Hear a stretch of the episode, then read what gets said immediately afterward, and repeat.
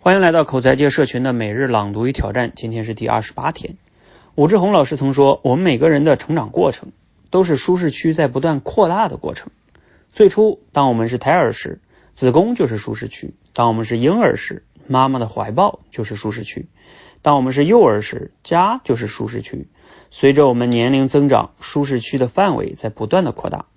一直躲在自己固有舒适区中不出来的人啊。从精神分析的角度来看呢，就意味着终其一生，他可能都只想做个婴儿，因为在舒适区里一切得心应手，每天都在熟悉的环境中做着自己在行的事儿，和熟悉的人交际，甚至啊，你就是这个领域的专家。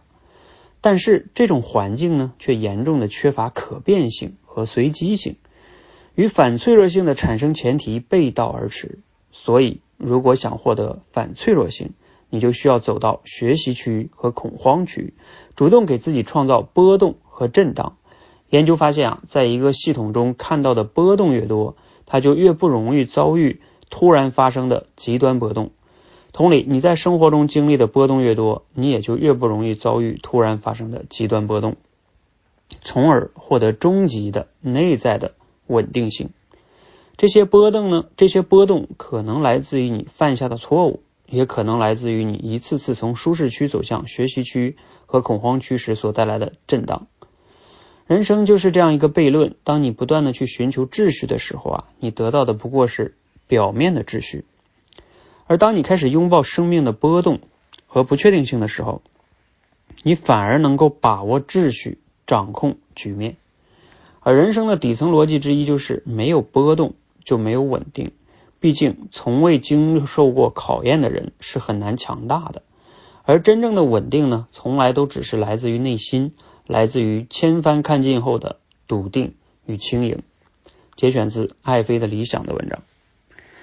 好，嗯，读了今天内容呢，你有哪些感受和收获呢？你认同文中的观点吗？哈，然后我们今天的思考题就是，你觉得如何才能避免自己长久陷于舒适区当中呢？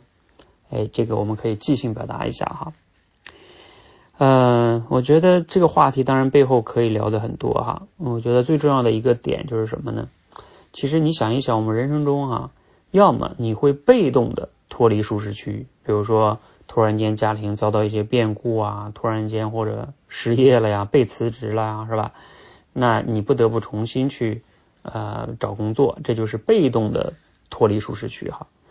啊，那有的人呢，他如果没有经历这种经济危机也好，下岗也好。失业也好哈，那他就没有被动的脱离舒适区，那就还有一种办法了，就是主动的让自己脱离舒适区。那怎么主动的呢？其实你想一想，为人人为什么要在舒适区里待着？不就是现状还不错吗？那为啥你觉得现状不错呢？因为你没有目标啊。如果你给自己树立一个比较明确的、长远一点的、长长远的一点目标，那和现状相比，你不就有差距了吗？啊，那有差距的人往往。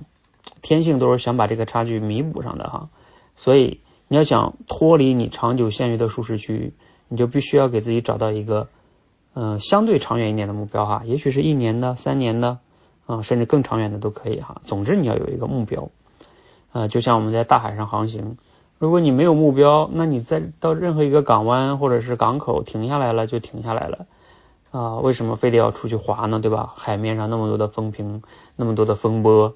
啊，汹涌的哈，多吓人啊！所以有了目标，哎，你就知道往哪个方向去用力了。我觉得就更容易去脱离舒适区了哈。呃，那其他的当然也很重要哈，比如说你克服去在这个挑战的过程中要接纳自己啊，包括我们之前讲的要有成长型思维啊，啊，这个都是很重要的。但是首先，我觉得得要想主动的啊脱离舒适区，你需要给自己树立一个相对长远的目标，你。你的目标定好了吗？二零二一年，或者是嗯更长远一点的三年五年的目标有定好了吗？哎，欢迎留言分享你的目标，或者你是怎么脱离舒适区的呢？也可以留言分享。